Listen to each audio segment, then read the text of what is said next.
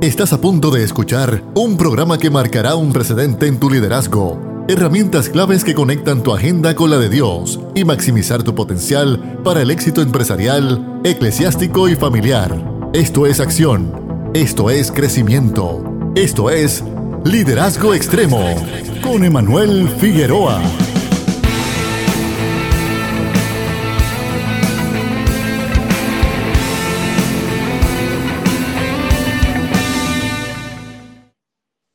Que el Señor les continúe bendiciendo grandemente. Acaba de comenzar tu programa Liderazgo Extremo un programa que va dirigido a poder darte herramientas que te van a ayudar a maximizar la influencia de tu liderazgo en donde quiera que lo estés ejerciendo, sea en el campo eclesiástico, familiar o empresarial. Liderazgo Extremo está contigo todas las tardes de 3 a 4 a través de tu favorita Redentor 104.1 FM y de la misma forma estamos a través de todas las plataformas de liderazgo extremo. Así que conéctate, deja tu comentario a través de las plataformas de Redentor también y puedes echar mano de esta información, de este espacio que vamos a estar trabajando con unos grandes expertos sabios, experimentados en el campo del liderazgo que vamos a estar teniendo en este espacio. Y hoy vamos a estar hablando sobre el propósito, sobre las decisiones y sobre las claves de la alianza efectivas en el liderazgo y cómo estos tres elementos podemos evaluarlo en nuestros liderazgos precisamente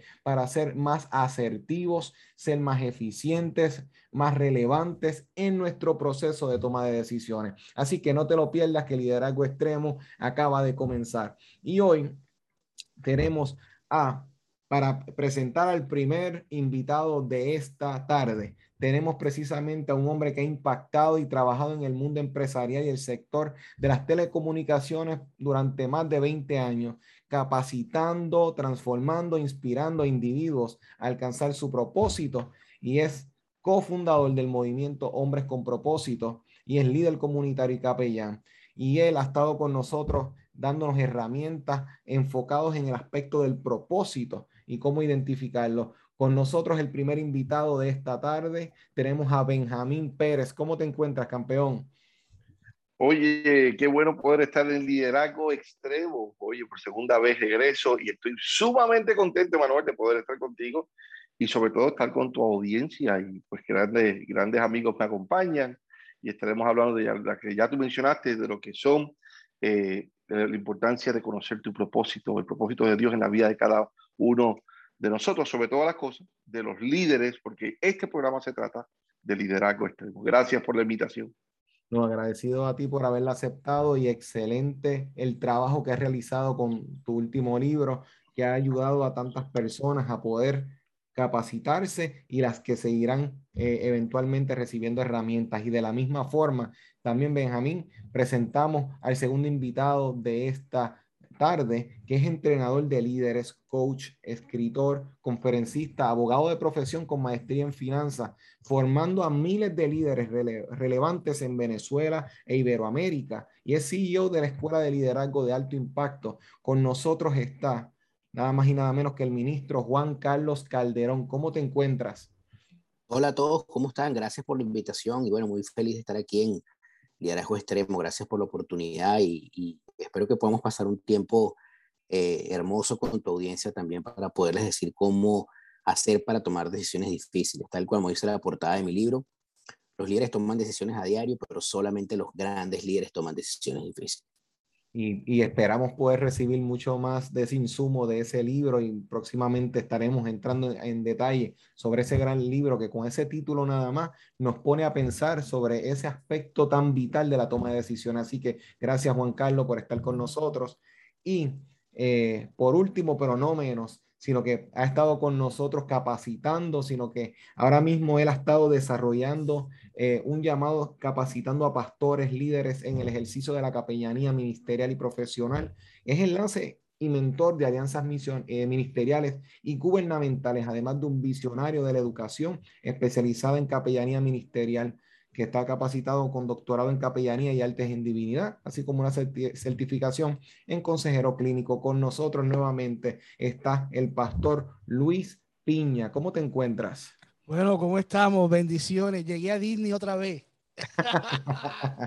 a mí me gusta estar aquí en Liderazgo Extremo. Desde que comenzó, yo soy uno de los fans de este programa. Siempre lo escucho, siempre lo comparto. Y cuando recibí la primera invitación fue para mí llegar a Disney. Y siempre que me conecto a este, a este espacio es algo que, que disfruto mucho. Así que gracias, Manuel, por eh, nuevamente invitarnos y a toda la audiencia que siempre está conectada en este tiempo de hablemos de eh, eh, eh liderazgo extremo. Ya, iba a decir, ya iba a decir, hablemos de liderazgo, que tenemos todos los sí, ya veo. Pero estamos entrelazados. Estamos, estamos en liderazgo extremo. Bendiciones. Muchas gracias, Luis. Y aquí tenemos a tres personas que ustedes vienen de un tour precisamente en Puerto Rico, en donde estuvieron brindando herramientas entonces, Luis, eh, me gustaría que nos pudiese hablar un poquitito y escuchar a Benjamín y también a Benji sobre las necesidades que han ido identificando en el liderazgo partiendo desde el ángulo que están trabajando. En tu caso, Luis, por ejemplo, habías hecho mención del asunto de las claves para desarrollar alianzas efectivas. ¿Cuál es esa necesidad particular, Luis, de desarrollar esas alianzas? definitivamente nosotros como el pueblo de Dios y aquellos que hemos sido llamados a poder eh, liderar en este tiempo que nos ha tocado vivir, uno de los principales eh, fundamentos que nosotros tenemos que tener como líderes es el principio de la unión del cuerpo de Cristo. A veces nosotros recibimos eh, un llamado, recibimos una visión y queremos, eh, eh, como dice el libro de Habacuc, escribirla en las tablas y coger con ella. Pero se nos olvida, se nos olvida lo que es el trabajo del, del, cuerpo de Cristo y trabajar en la unión. Así que las seis claves para desarrollar alianzas efectivas, aunque tiene un nombre así medio, medio empresarial, pero lo que va enfocado es a cómo nosotros como cuerpo de Cristo podemos operar en ese principio bíblico establecido por el mismo Jesús para poder operar en unión. De tantas oraciones que hizo Jesús quizá en privado, que no sabemos, una la hizo en público. Y Jesús oró en público pidiendo al Padre que ellos fueran uno como Él es uno con el Padre. Y cuando nosotros empezamos y entendemos y tenemos la convicción de la unión del cuerpo de Cristo, créeme que vamos a ser más efectivos en nuestro liderazgo, vamos a ser más efectivos en nuestros proyectos, vamos a ser más efectivos como iglesia. Y esa es la necesidad, esa es la necesidad que, existe hoy día. Eh, yo llevo desde los ocho años en una iglesia, llevo más de 20 años eh, participando en diferentes ministerios eh, en la iglesia y lo que sí hemos visto en, en mi caso particular, y por eso Dios me, invitó a escribir las seis claves para desarrollar alianza efectiva, es este proceso de la unión del cuerpo. A veces no entendemos eh, cómo yo puedo unirme a otros equipos de trabajo, a veces no entiendo cómo puedo unirme a otras iglesias, a otros concilios, otras denominaciones, eh, porque pensamos que no es posible, pero sí es posible. Sí es posible y, y aquí tenemos esas seis claves para poder tener esas herramientas para poder cubrir esta necesidad y poder avanzar en ese, esa invitación y en esa oración que nos hace eh, el mismo Jesús de que seamos uno, de que seamos un solo cuerpo. Excelente, Luis. Un elemento y un factor muy importante, el asunto de las alianzas en el liderazgo, que viste la necesidad de trabajar esa área y poder contribuir al liderato por medio de ella. Y precisamente también Juan Carlos Calderón que está hoy con nosotros precisamente en este espacio por primera vez de liderazgo extremo. Trabajó un asunto de las decisiones difíciles que hay que manejar y profundizaste y decidiste entrar en esta faceta del liderato. ¿Nos pudieses eh, abundar un poco de la necesidad que identificaste en el liderato para ese proceso de toma de decisiones dentro de este tour que estuvieron realizando recientemente? Sí, mira, claro que sí. Em, realmente el, el, problema en el liderazgo actual es que todo el mundo quiere tomar decisiones y que las decisiones tengan cumplimiento inmediato. los líderes quieren, eh, producto de la posición y de la misma dinámica en la que se encuentra el mundo, que tú tomes una decisión hoy y mañana ya tengas el resultado como si fuera un microondas. Y la verdad es que la vida no funciona de esa manera. Em, yo creo que la decisión más difícil de toda la historia la tomó, la tomó nuestro Señor Jesucristo cuando Él estaba en el Getsemaní. Y tuvo que decidir entre salvarse a Él mismo o salvar a la humanidad, que era lo que realmente era su propósito de vida. Él pudo en ese momento, mientras oraba, haberle dicho al Padre, Padre, es una cosa, em, envía a Pedro, envía a Pedro a la cruz, o envía a Mateo, o envía a Juan. Eh, y sin embargo, él lo que le dijo fue, pasa de mí esta copa y sino que se haga tu voluntad, ¿no? Entonces yo creo que esa es la decisión más importante, o, creo que es la decisión que marcó la historia y que marcó un antes y un después de la humanidad, porque él mismo siendo Dios tuvo que tomar esa decisión y tuvo que tomar una gran decisión difícil, eh, que es decir, teniendo su, su, su condición de 100% hombre y su condición de 100% Dios, tuvo que vivir en esta tierra como hombre y en ese momento tuvo que tomar la decisión de obedecer absolutamente al Padre, ¿no? Entonces, ¿qué ocurre? Los líderes, los líderes todos tomamos decisiones a diario, tomamos decisiones todos los días. Pero realmente la diferencia entre los grandes hombres de Dios que nosotros encontramos en la Biblia y el resto de las personas que no se citan o que tienen una, simplemente una referencia eh, tangencial, por llamarlo de alguna forma, son personajes que tomaron unas decisiones extremas y que no fueron decisiones extremas, sino que fueron decisiones de alto riesgo. Es decir, creerle a Dios a ciegas es una decisión de alto riesgo y producto de la obediencia, y producto de que a Dios a ciegas, y producto de haber tomado esa gran decisión que no tenía eh, un referente anterior, es decir, que no, no, existía como, por ejemplo, Noé pudiese comparar con alguien el simple hecho de que, de que le estaban ordenando hacer un arca eh, para, que, para que resguardara a su familia de algo que no se conocía, que era llamado lluvia, y que ese hombre estuvo 120 años creyéndole a Dios a ciegas. Eh, eh, eso hace que, por ejemplo, Noé sea un, un, hombre que tomó decisiones difíciles. También otra cosa que me he dado cuenta eh, en, el, en, el, en, el, ejercicio del liderazgo es que los, que los líderes postergan las decisiones, las dejan de un lado. Y, y, no tomar decisiones o no decidir también es una decisión. Es decir, ese es el lado, ese es el lado inerte de la decisión. Y también no decidir es una decisión muy difícil porque las consecuencias de decidir una, de, de, afrontar o enfrentar una decisión difícil o de no hacerlo, es decir, de no decidir, eh, va a traer consecuencias, eh, va a tener consecuencias y va a tener impacto no solamente en tu vida, sino en, en, el, conjunto de personas que te rodean. O sea, si tú, por ejemplo, tienes que tomar una decisión eh, en, el ministerio cuando tienes que tomar una decisión como pastor, o tienes que tomar una decisión como líder, o tienes que tomar una decisión como empresario, y, y porque te da miedo tomarla, simplemente la postergas, lo más probable es que el lugar donde que tú representas vaya a colapsar. Recuérdate que todo se edifica o se, destruye producto del liderazgo, y por eso es que el liderazgo es tan importante. Poderoso es. Eh, y esos, eh, esos puntos nos llevan entonces a reflexionar en el liderato de que el liderato en una tesis que pude trabajar, este, Juan, me percaté y pude evidenciar de que el ambiente y el clima organizacional depende directamente de ese líder que está ahí. Está directamente influenciado e impacta, como bien tú presentas, y las decisiones, entonces no deben ser tomadas en poco, sino que debemos entonces evaluarlas y considerarlas. Interesante lo que acabas de presentar, eh, Juan.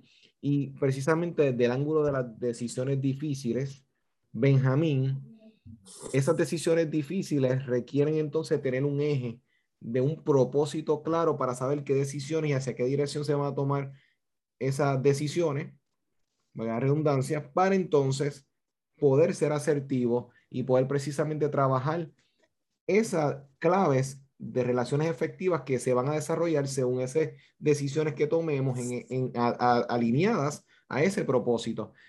Benjamín, ¿qué identificaste en el, liderazgo, en el liderazgo a base de ese propósito que es necesario? Bueno, Manuel, pareciera que estuviste, que estuviste en uno de nuestros tours eh, ministeriales, porque precisamente hablamos de esto, ¿verdad? Hablamos sobre las decisiones difíciles y las alianzas efectivas, pero esto no puede ocurrir si realmente tú no conoces tu propósito para, para, lo que, para lo cual Dios te llamó a esta tierra. Entonces, cuando ya tú conoces con exactitud y con claridad por lo cual Dios te llamó en esta tierra, número uno, tú vas a entender claramente lo que decía el pastor Piña, que somos un cuerpo, ¿verdad? Que no, uno, no, más, no es más que otro, sino que todos somos necesarios para que el propósito de Dios se cumpla en esta tierra. Y cuando realmente tú conoces el propósito de Dios por lo cual te llamó a esta tierra, tú tomas decisiones difíciles, así como las tomó Jesús, porque conocía claramente porque el Padre lo enviaba a la tierra y porque Noé claramente tomaba esta decisión que la gente me decía que estaba loco eh, de construir un arca no habiendo lluvia, como dijo nuestro hermano Juan Carlos Calderón. So, ¿Qué nosotros pudimos identificar? ¿O qué yo he podido identificar? Eh, que hemos visto líderes que debido a los tiempos que vivimos, que es tiempos de trend, en inglés trend es tendencia, eh, quieren aplicar tendencias que porque en el mundo está aplicando estas tendencias, ellos quieren aplicarlas para que les den resultados y se están enfrentando con grandes fracasos. Eh, vemos noticias que comienzan el lunes, le dan duro toda la semana y el próximo lunes comienza una noticia completamente diferente. Y así hay muchos líderes pensando, hay líderes que dicen, ah, bueno, si esta tendencia es la que está funcionando, pues yo voy a aplicar esta tendencia. Y resulta es que al aplicar esa tendencia se están alejando del propósito por el cual Dios le llamó para esta tierra. Y tres cosas que identifique. Número uno es, Manuel, que tu diseño determina tu propósito. No tengo, yo no tengo necesidad por qué copiar a otras personas. Cuando yo comprendo y entiendo que el diseño que yo fui creado es lo que va a determinar mi propósito, yo ando en paz y en tranquilidad para tomar esas decisiones y para hacer esas alianzas. Lo otro es que soy una persona única creada por Dios, tus talentos, tus dones, así tal cual como Dios te creó, Él no se equivocó. Dios no se equivocó y le dice, ay, me equivoqué creándote, te voy a hacer nuevo. No, esos talentos y esos dones que antes no los usabas para el Señor, ahora Dios los va a usar al favor tuyo al favor del liderazgo. Y por último, eh, claramente entender que quien te creó cumplirá su propósito en ti. Entonces no se trata de mi propósito, de mis caprichos, caprichos, perdón, de mis metas, de mi éxito, no. Se trata de identificar cuál es el propósito de Dios para mi vida y verás que nos va a ir mucho, mucho mejor. So, pudimos identificar estas tres áreas que es las que trabajamos en el tour del liderazgo ministerial, entre otras más. Y fue un tour que definitivamente bendijo a muchas personas, les equipó, les ayudó a, abrir los ojos, porque en el liderato hay algo que es mucho detalle, hay mucho detalle. En el liderato, en una organización, una persona puede estar laborando y uno ve las tareas principales, pero detrás de esas tareas eh, principales hay pequeños detalles que uno tiene que estar velando, porque son los detalles lo que muchas veces uno más uno más uno terminan presentando un gran impacto y son esos pequeños hábitos los que muchas veces hacen la gran diferencia en el liderato. Así que ustedes dentro de sus ángulos que fueron trabajando, tanto en los libros que han escrito como en los talleres que han ido brindando, pues entonces han ido trayendo luz en cuanto a esta urgencia que hay en estos temas. Yo particularmente me he enfocado mucho trabajando en las características indispensables de un líder que deben estar en los líderes y ustedes han presentado elementos que son vitales y cruciales y que son determinantes. Así que esto me llevaría a una pregunta que le quisiera hacer y, me gustaría escucharlo desde sus aspectos. Luis, de cara al futuro, en el liderato, tanto gerencial, administrativo, del mundo que tenemos en la actualidad, obviamente hablando en sentido general, a la luz de lo que has podido observar, y esto me gustaría escuchar a Benji, este, y escuchar también, por supuesto, a Juan. Empezando, este, Luis, ¿cómo tú ves de cara al futuro? ¿Qué urge ahora mismo dentro de qué asuntos has apreciado que en las organizaciones, en las iglesias, en el campo eclesiástico o en las familias, el, el, área que quieras este, tocar, que urge como tal corregir o atender ciertas cosas del liderato. una de las cosas importantes que, que tenemos que mirar de cara al futuro en el liderazgo, en la iglesia, en los proyectos que estamos desarrollando, es, es la habilidad de trabajar en equipo. Eh, específicamente, esa es la clave número tres de, de, la guía de las seis claves para desarrollar alianza efectiva y es la habilidad de trabajar en equipo.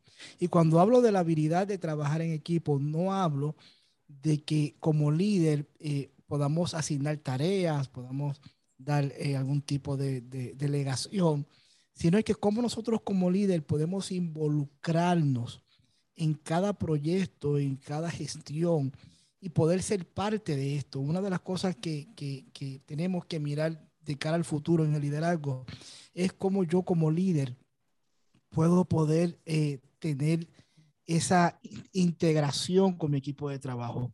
En, muchas ocasiones hemos, siempre hemos hablado de que un, un, líder es diferente a un jefe, pero eso lo hemos hablado mucho y lo hemos estudiado mucho en la teoría, pero cuando lo vamos a llevar a la práctica, hay veces que ese líder opera como un jefe. Y entonces no eh, pide eh, eh, y, hace el ejercicio de que se trabaje en equipo, pero son ellos los que están separados. Y yo creo que de cara al futuro hace esa, esa, esa gran oportunidad de desarrollar el líder, desarrollar esa habilidad en equipo, de que pueda, de que pueda poder involucrarse en cada proyecto, en cada gestión de formato individual. A los que me conocen y, y, de la forma que yo trabajo, de la forma que yo opero, yo nunca, yo nunca voy a pedir eh, al equipo de trabajo que pueda eh, operar o funcionar eh, a mi favor. Soy yo siempre, soy yo siempre el que me involucro en cada proyecto individual de mi equipo de trabajo. Soy yo que me presto al servicio, soy yo que me presto a poder ser parte, involucrarme y ser una pieza para que cada proyecto se pueda lograr. Y cuando uno hace ese ejercicio de poder involucrarse en cada proyecto individual de cada miembro de nuestro equipo de trabajo, sin duda, sin duda, eh, nuestras aspiraciones como líder, nuestras metas, nuestros objetivos se logran, se realizan, pero se realizan de otra forma diferente, se realizan con una alegría, con una sensación eh, y, con una satisfacción de logro, de, ganar, ganar, que es solamente todos involucrarse para poder trabajar para, para, el, para ese líder. Eh, cuando a veces buscamos en los buscadores eh, de Internet y buscamos la palabra liderazgo, eh, siempre vemos una montaña con un muñequito eh, al final de esa montaña con una bandera y todos los demás atrás. Eh, para yo nunca me ha gustado esa interpretación, aunque en todos los buscadores aparezca esa. Yo, yo soy de los que creo que son todo el equipo de trabajo quien tiene que estar en esa cumbre con esa, con esa bandera y, y el líder el que está a mitad empujando a todos ellos. Eh, yo soy de los que creo y de los que pienso de que el líder es aquel que tiene que tener una satisfacción eh, detrás del telón.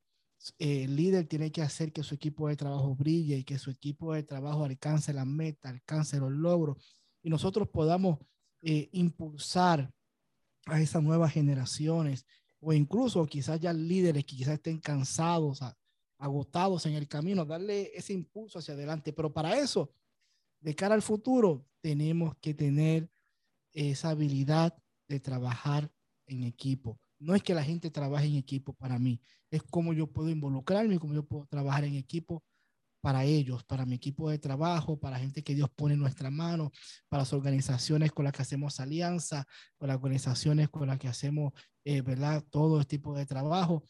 Cómo yo puedo involucrarme, cómo yo puedo servir.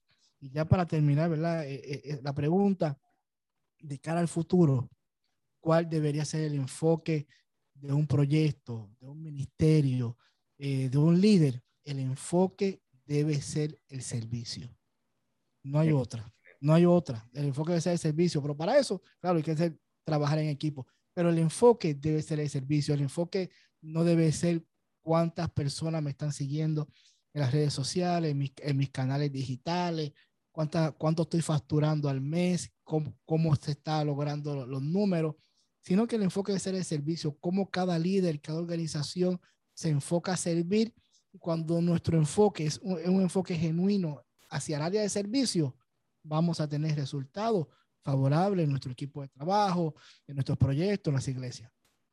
El trabajo en equipo es crucial, la mentalidad individualista realmente le ha hecho daño a este modelo que estás presentando de liderato y definitivamente hay que revisarlo, porque la, la realidad es que uno solo puede alcanzar muchas cosas, claro, pero en equipo, cuando se maneja correctamente, se puede llegar más lejos si uno logra canalizar esos aspectos que has presentado. Así que de cara al futuro, urge trabajar y atender el asunto del trabajo en equipo. Espectacular.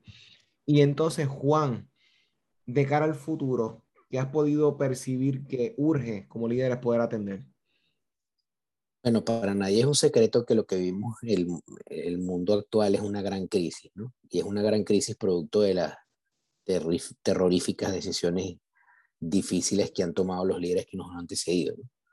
Creo que de cara al futuro hay dos cosas principalmente que la, que la, que la sociedad debe de como hacer conciencia o, de caer en cuenta. Y la primera es que nosotros somos una generación intermedia. Es decir, nosotros estamos en la mitad de dos generaciones. Una generación que tomó las decisiones antes que nosotros y que producto de esas decisiones estamos viviendo la crisis que tenemos el día de hoy. Y olvídate del COVID, olvídate de, la pandemia. O sea, el, el, mundo está literalmente con las patas hacia arriba. Lo que es malo es bueno, lo que es bueno es malo, lo que es blanco es negro, lo que es negro es blanco, lo que, lo que es hombre es mujer, lo que es mujer es hombre, y todo es una locura. ¿no? Eh, y, y, nosotros vivimos en el medio de esas decisiones. Es decir, que nosotros heredamos un mundo, heredamos una sociedad, heredamos un país, heredamos una, una, una ciudad producto de las decisiones que otros tomaron antes que nosotros. Pero nosotros también estamos en el medio de una generación que viene detrás de nosotros. Y nosotros tenemos que tomar decisiones eh, eh, difíciles y tenemos que tomar decisiones correctas y tenemos que tomar decisiones con integridad, con transparencia, con honestidad y sobre todo con, una, con un sentido claro del carácter en, la vida del liderazgo, que sostenga realmente ese marco referencial de principios y valores sobre los cuales nosotros estamos anclados, que es la palabra de Dios. Si nosotros hoy no tomamos las decisiones correctas, por muy difíciles que sean, por muy contracorriente que sea, nuestros hijos y nuestros nietos van a hacerse dos preguntas. ¿Qué hubiera sido de nuestra vida si nuestros padres y nuestros abuelos hubieran decidido de esta forma? O menos mal que mis padres y mis abuelos decidieron de esta forma y tenemos la sociedad que tenemos el día de hoy. Cuando nosotros, cuando nosotros nos ponemos los pies sobre la tierra y, analizamos esas dos preguntas, y se las hago a todos los televidentes, a todos los televidentes, a todos los oyentes que están aquí. Eh, bueno, claro, esa, pregunta, esa pregunta que te hago, esa pregunta que te hago el día de hoy, que es bien personal, es ¿qué quieres tú que se diga al final de esta historia? ¿okay? Donde tú al final vas a ser protagonista. Y la segunda cosa, y la segunda cosa que yo creo que debe hacer conciencia en, la, en las personas es que definitivamente el liderazgo emerge en medio de las dificultades. ¿okay? No existe liderazgo sin una crisis que lo anteceda. Y eso es una de las frases creo que más, más, más tuiteadas y más posteadas de mi, de mi primer libro, El efecto laberinto. No hay, no hay liderazgo sin una crisis que lo anteceda. ¿Por qué? Porque en medio de una crisis es donde las personas se preguntan esto. Por ejemplo, Manuel, no hay nadie que haga un programa de radio en una emisora cristiana que hable de liderazgo. Y entonces cuando tú te haces esa pregunta, significa que tú estás entendiendo que hay una crisis en, la, en, la, en las radios, y que, y que Dios está moviéndote para que tú seas la respuesta a esa necesidad. Tú puedes hacer dos cosas, Manuel pudo haber dicho, no voy a hacer absolutamente nada, ojalá alguien haga una emisora de radio, ojalá alguien haga un programa que hable del liderazgo para yo conectarme, y eso también es válido. Pero hay otros que decidimos ser protagonistas de esta historia. Decidimos ser protagonistas y tomar esa gran decisión difícil. Y así como, como el doctor Piña decidió eh, presidir la Academia Internacional de Capellanía para formar capellanes, porque efectivamente hace falta muchos más capellanes que puedan dar la cara frente a las autoridades y representar el cuerpo de Cristo ante las diferentes circunstancias de la vida, así como Benji decidió formar un ministerio y, ser parte de un ministerio que se llama Hombres con Propósito, que decidió eh, levantar la bandera eh, y decir, en todos lados hay congresos para mujeres, en todos lados hay ministerios para mujeres, en todos lados hay libros para mujeres, pero no hay nadie que entienda a los hombres, o no hay nadie que le hable a los hombres, no hay nadie que le explique a los hombres realmente cuál es el rol que tienen que tener en la sociedad, en su familia y como padres. Y Benji también pudo haber tomado la decisión de decir, bueno, ojalá alguien habrá, habrá alguien, un ministerio que se llame Hombres con Propósito, o tomar la decisión difícil de decir, bueno, yo voy a protagonizar esto. O yo, por ejemplo, que dije, bueno, no puede ser que siga todo el tiempo la gente aprendiendo necesidades acerca del liderazgo, verdades relativas que no tienen ningún tipo de fundamento, que son simplemente una espuma que se levanta en medio de un evento, en medio de un gran congreso, en medio de una gran, eh, de una gran eh, cumbre de, del liderazgo. Y que al final de la jornada, cuando se acaba eso, se apaga la espuma y se acaba la adrenalina, nada de lo que aprendiste puedes ponerlo en práctica porque no funciona. Entonces nosotros decidimos, ¿verdad?, ser protagonistas y yo en lo personal decidí hacer una escuela de liderazgo, que se Escuela de Liderazgo de Alto Impacto, que le permiten a las personas que ahí estudian conocer la verdad del liderazgo desde la perspectiva de Jesús. Nosotros estudiamos el comportamiento de Jesús para convertir a 12 personas comunes y corrientes como tú y como yo en discípulos y luego de que eso los convirtió en discípulos, los convirtió en apóstoles, que fueron realmente los que, los que trastocaron los cimientos de toda la sociedad antigua y moderna. Y hoy por hoy, gracias a ellos y gracias a ese liderazgo, es que todavía podemos estar hablando de Jesús. Entonces, la gran pregunta es de cara a lo que viene, de cara a lo que viene hacia adelante. Eh, ¿Tú estás dispuesto a arriesgarte a tomar esa decisión difícil? Porque nosotros enseñamos que todos podemos ser líderes y en efecto todos somos líderes, todos ejercemos influencia, pero tú estás dispuesto a pasar esa raya del liderazgo cotidiano, el liderazgo campechano, y convertirte en esa persona sobre la cual se van a montar otros, como decía Piña, encima de tus hombros para que, para que se pueda construir una gran visión que transforme una sociedad y que transforme, y que transforme por lo menos tu metro cuadrado alrededor de ti, o estás dispuesto solamente a ser observador. Yo creo que es el momento en el cual muchas de las personas que nos están oyendo al escuchar esto van a reflexionar. Muchos de los que están oyendo esto y nos están viendo van a reflexionar y van a decir, wow, yo creo que tengo que hacer algo. Porque también te quiero decir algo, si no tomas la decisión difícil hoy de hacer algo, y si Dios te está inquietando en algo, allá afuera hay miles de personas que van a dejar de ser bendecidas y que van a dejar de alcanzar el propósito de Dios para su vida, porque están esperando un líder que se levante para que se puedan sumar a la gran visión con sus visiones individuales se puedan sumar esa gran visión colectiva. Recuérdate que Dios nunca le da una visión colectiva a un, a un, a un líder, siempre da una, una, una, visión individual para que a través de la obediencia esa persona lleve a feliz término esa visión y lo enlaza o lo entrelaza con otras personas que permitan convertir esa pequeña visión en una gran visión. Si yo no hubiera conocido al doctor Piña, si yo no hubiera conocido a Benji, hoy no existiría el Tour de Liderazgo si Piña no te conociera a ti, este, nosotros no estaríamos hoy en tu programa. Y todo esto, aunque nosotros no lo creamos, es producto de una decisión difícil individual de cada uno de nosotros, que Dios de alguna manera utilizó para juntar propósitos. Y que a medida que nosotros sigamos trabajando de manera individual, pero también de manera colectiva, vamos a construir una gran visión. Yo estoy seguro que el liderazgo, el liderazgo eh, cristiano en este tiempo va a tener un rol protagónico, porque lo que nosotros hacemos no lo hace nadie y lo que nosotros decimos no lo dice nadie. Lo que nosotros hablamos no lo habla nadie. Pero lo más importante es que nosotros no tenemos que competir con el mundo, porque lo que Jesús tiene, hmm, eso no lo tiene nadie. Creo que eso es lo que viene de cara al futuro. Excelente, Juan. Entonces, poder nosotros encontrar nuestro lugar en todo esto, tener ese foco claro de hacia dónde voy en mi liderato, conociendo y evaluando estas decisiones que estoy tomando, y poder juntar propósitos. Eso es tan crucial hoy en día, la necesidad de relaciones, la, necesidad de poder evaluar esa parte de nuestro mensaje que otros no tienen, que la sociedad necesita, que aunque en momentos dados pueden haber duras críticas o resistencia, pero la realidad es que es necesario y por algo siempre encuentra lugar en la sociedad, porque las verdades un liderato fundamentado sobre realidades y verdades definitivamente que tiene mucho efecto. Así que extraordinario, Juan. Y entonces, Benjamín, de cara al futuro, ¿cuáles son los, los retos que debemos atender y cómo los debemos ir atendiendo? Hace un tiempo atrás invitaste al doctor Piña a una entrevista que le, que le hiciste. Y yo estaba corriendo bicicleta y estaba escuchando la entrevista, conectado a tu canal. Y una de las cosas que dijo el doctor Piña fue, si tú estás pensando que vamos a volver a lo que éramos antes, te equivocaste. Esto no va a ser igual que lo que era antes. Y de cara al futuro, eh, yo me ha dado la oportunidad de comenzar a viajar y he, podido estar eh, viendo ciertas culturas. Eh, y estuve esta semana en Nueva York. Y estuve con un muchacho cristiano, joven, 23 años, un muchacho que le gusta la historia.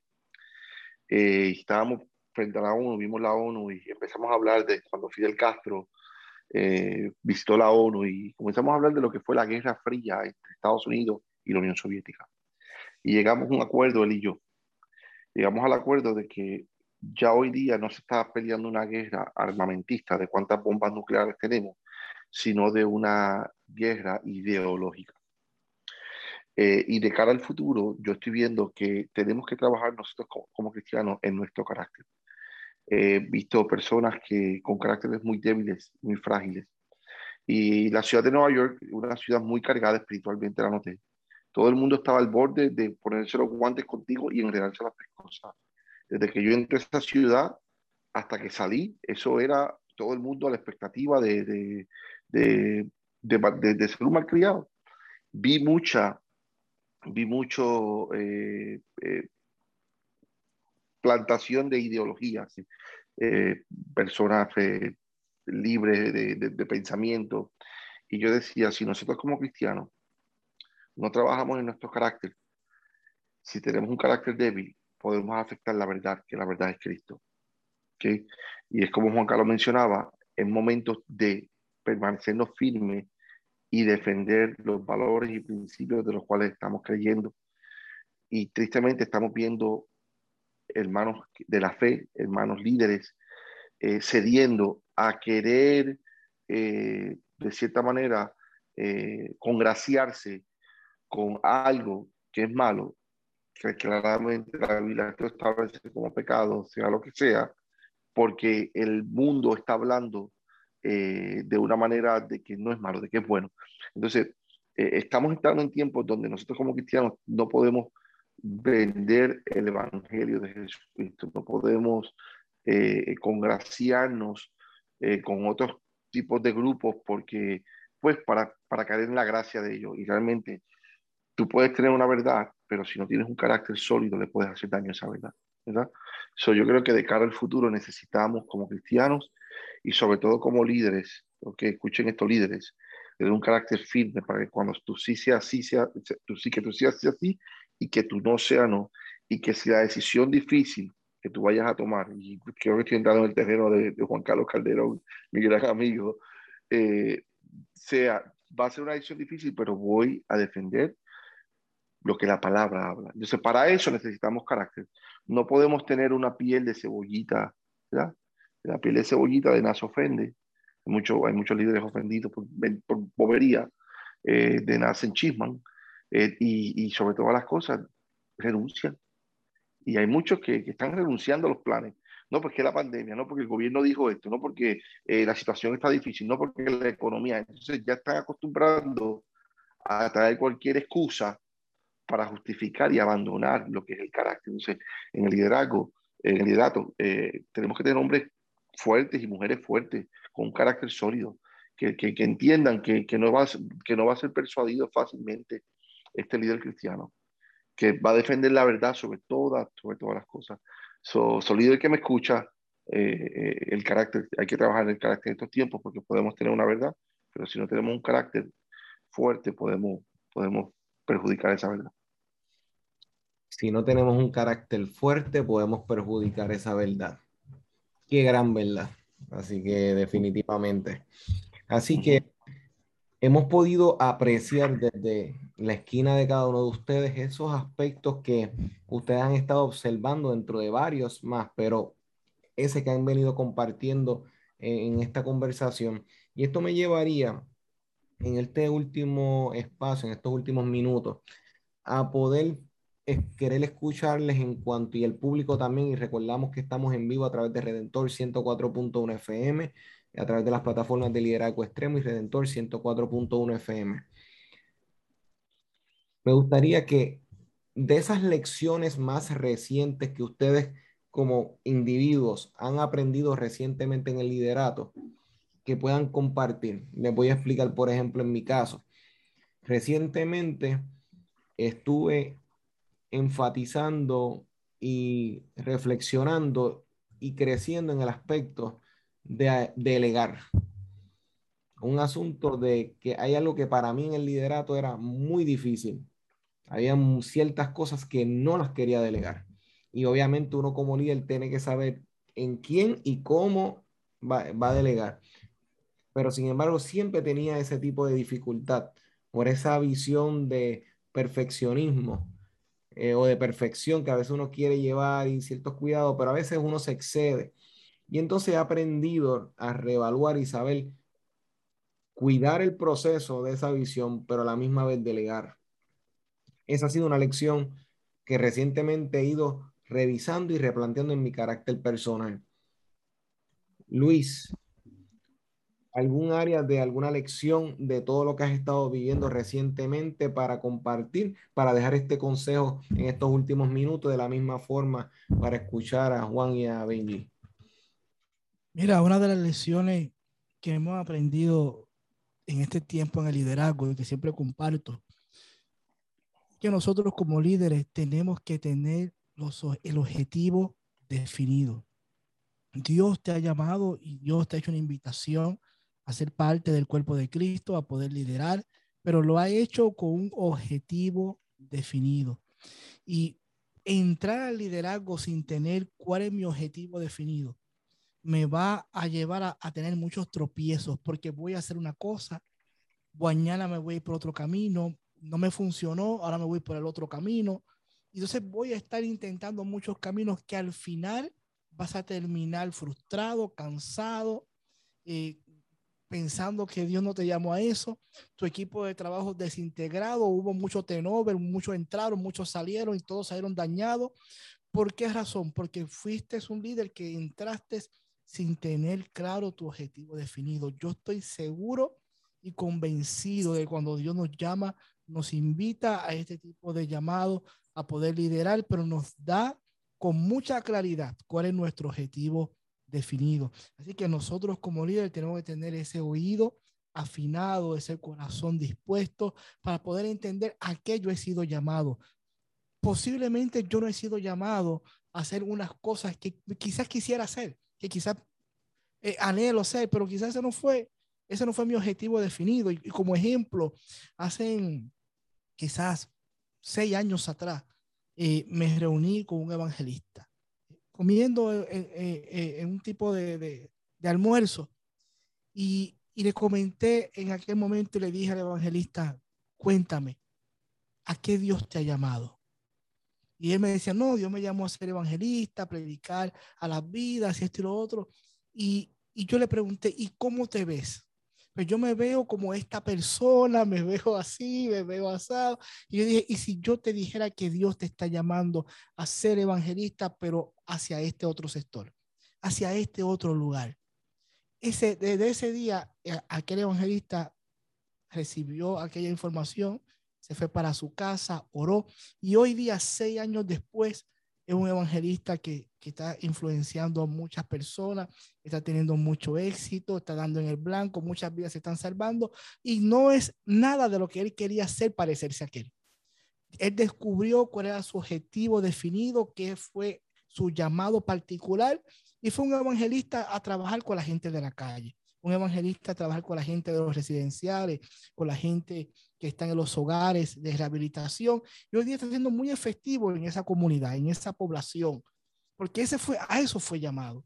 Y cuando nosotros encontramos cuál es nuestro objetivo definido, cuál es la invitación particular, cuál Dios nos quiere llamar, vamos a ver la efectividad en nuestro llamado. Si estás viendo que no está siendo efectivo de lo que estás haciendo y piensas que fue Dios que te llamó y sin duda Dios te ha llamado, pero no encuentra la efectividad, tienes que volver a pensar y decir cuál es mi objetivo definido, cuál es mi invitación particular a la cual yo debo de ejercer. Excelente, Luis. Reevaluar nuestros objetivos. Excelente. Juan. Bueno, lo que lo que yo creo que hemos aprendido en este, en este tiempo es que si alguien tiene que traicionar su cuadro de principios y de valores, si alguien tiene que poner en tela de juicio su testimonio, si alguien tiene que fracasar, si alguien tiene que fracturar la confianza de su equipo, pero sobre todo si tiene que traicionar lo que lo que dice la palabra de Dios, eh, esa persona tiene que poner su mirada en el lugar donde está decidiendo. Si, si tú tienes que traicionar tus principios y valores, eh, esa decisión difícil, la decisión difícil es no hacer lo que, lo que implica traicionar tus principios y valores. Aunque la oferta sea muy tentadora, aunque sea extremadamente buena, aunque tú creas que con ese negocio vas a salvar a 10 generaciones por detrás de ti, eh, si tú tienes que traicionar los principios y si tú tienes que cortar el ancla que te, que te mantiene a flote y estable en este barco que se llama el liderazgo, que es la palabra de Dios, si tienes que traicionar los principios y los valores de Dios, y si tienes que, que, deliberadamente eh, convertirte en alguien que deja de ser de testimonio, tú no puedes tomar esa decisión difícil. La segunda cosa es que si lo que vas a hacer solamente te beneficia a ti o la decisión que vayas a tomar solamente te beneficia a ti, entonces esa no es una, esa no es una decisión difícil, esa es una decisión extremadamente fácil. Las decisiones difíciles son decisiones de alto riesgo que implican que tienes que decidir por los demás y que quizás te vas a equivocar en la decisión, pero siempre vas a tener que tener presente que si la decisión que estás tomando beneficia a un grupo mucho más grande de personas que tú solo, entonces estás frente a la decisión difícil. Y la última cosa que te quisiera dejar el día de hoy es que si lo que tienes que decidir te va a distraer del propósito de Dios para tu vida, entonces tampoco lo decidas. Recuérdate que, como decía Benji, y, como dice Benji siempre, ¿no? El Señor cumplirá su propósito en ti, Y que cuando tú tienes claro que lo que el Señor dice se va a cumplir, cuando tú tienes claro de que tarde o temprano el Señor te va a llevar a donde Él mismo dijo al principio que te iba a llevar, y tú en esa, en esa vorágine o en esa tormenta de liderazgo tienes que tomar algún tipo de decisión que te lleve a traicionar ese propósito por el cual tú fuiste creado, ahí realmente tienes un problema. Entonces no tomes tampoco esa decisión. Recuérdate que el aplauso de Dios eh, es mucho más duro que el aplauso de un millón de personas en un estadio que están dispuestos a vitorearte y a felicitarte producto de la toma de una decisión popular en vez de la decisión correcta. Las decisiones populares con las vísceras, o como le digo yo siempre a los alumnos de la escuela, las decisiones populares tomadas con las tripas nunca llevan a nada. Más tarde que temprano, esas decisiones tienen patas cortas y te van a alcanzar las consecuencias de esa decisión. Pero si tú tomas una decisión fundamentada en la palabra de Dios, no quebrantas tus principios y valores, beneficias a muchos, y estás clarísimo que esa decisión viene alineada al propósito de Dios para tu vida, créeme que un solo aplauso del que te llamó va a hacer retumbar las paredes eh, por encima de un millón de personas que están en un estadio. A lo mejor te van a señalar, a lo mejor te van a decir, qué loco, pero siempre las decisiones difíciles van a estar mejor posicionadas que las decisiones populares. Me llevo esa expresión que el aplauso de Dios suena más duro, mucho más fuerte que todo el aplauso de miles de personas. Así que definitivamente me llevo eso, Juan. Benji, ¿Qué consejos has aprendido recientemente que nos quieras compartir en esta última sección para los líderes? En dos minutos te voy a resumir. Aprender del fracaso. Eh, una palabra que todos pasamos, pero que nadie quiere hablar. Todo el mundo quiere hablar del éxito, de los logros, de lo que hemos alcanzado, de lo que hemos hecho, pero son pocas las personas que se sientan a decir, hablemos del fracaso y, y por qué es importante y por qué pido a Dios que en algunas, en algunas áreas de tu vida fracases, te des contra el piso, veas que las cosas no están resultando, te voy a explicar por qué.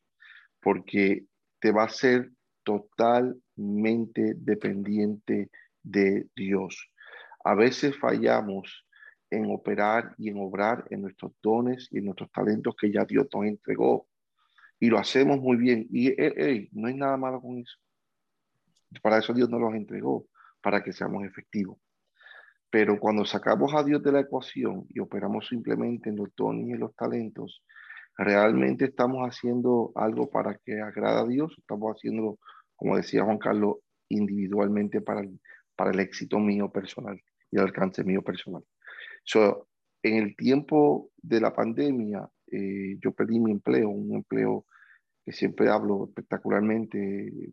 Yo decía que yo me retiraba de ahí y fue un viernes, julio 26, la llamada duró 28 segundos, donde me dijeron que debido a lo de la pandemia se eliminaba mi posición y que aquí me daban un paquete y, que eso era todo, que muchas gracias.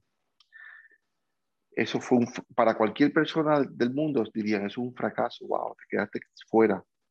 Pero realmente lo que me hizo llevarme a mí es lo que dice el Salmo 103.2 dice, bendice alma mía Jehová y no olvides ninguno de sus beneficios. Es internalizar y decir, Señor, dependo de ti 100%, necesito de tu ayuda, necesito de tu intervención, necesito que tú tomes cartas en el asunto. Y así lo veremos, así lo, lo, veremos. O tú líder que me escuchas, si estás pasando por momentos que te sientes fracasado, quiero decirte que te prepares para las mejores enseñanzas que Dios está a punto de mostrarte. Espectacular. Definitivamente que hay que aprender a ponerse los lentes de Dios para interpretar la realidad en ese sentido, que cuando Él nos da una revelación es una invitación a ver las cosas desde su perspectiva, desde, este, desde lo que Él ve, y por eso nos revela. Así que espectacular, Benji. Y esto ha sido un gran tiempo que me lo he disfrutado grandemente y el tiempo ha avanzado. Así que me gustaría que, por favor, Luis, este, Benji, eh, Juan, pudiesen dar a las personas que quieran seguirle, seguir escuchando, echar mano de, los, de los libros que están escribiendo, que han bendecido la vida de tantas personas, pues que le puedan contactar. Luis, por favor, este, cómo te pueden contactar, cómo pueden conseguir el libro, y igual luego Juan, luego Benji, por favor.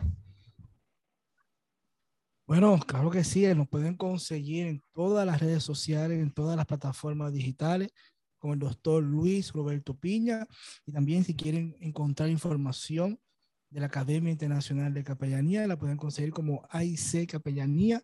Yo sé que será un, buen tiempo para poder conectarse y poder, poder capacitarse en el área de la capellanía ministerial.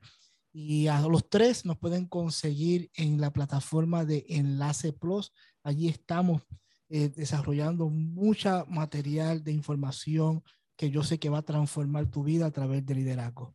Juan Carlos. Bueno, eh, mi, todas mis cuentas están seteadas arroba JC Calderón N. JC Calderón N. Y si quieres conocer acerca de la Escuela de Liderazgo de Alto Impacto, www.liderazgoelai.org, www.liderazgoelai.org y las cuentas de la escuela también son eh, Liderazgo Elai. Como les dijo Piña, pues a través de la plataforma Enlace Plus y a través de mis redes sociales pueden conseguir todo el material del Poder de los Viernes, que es el, el es la, la, la, cápsula de liderazgo que escribo para redes sociales y para, para, para todo el mundo entero todos los viernes. Y eh, todos nuestros libros los puedes conseguir en Amazon directamente. Estamos a un clic de distancia, te lo envían hasta la puerta de tu casa, lo tienes en digital, lo tienes en paperback, así que no hay excusa para no leer. Vea menos el teléfono y lea más, que vas a ser mucho más feliz. Definitivo. Benji.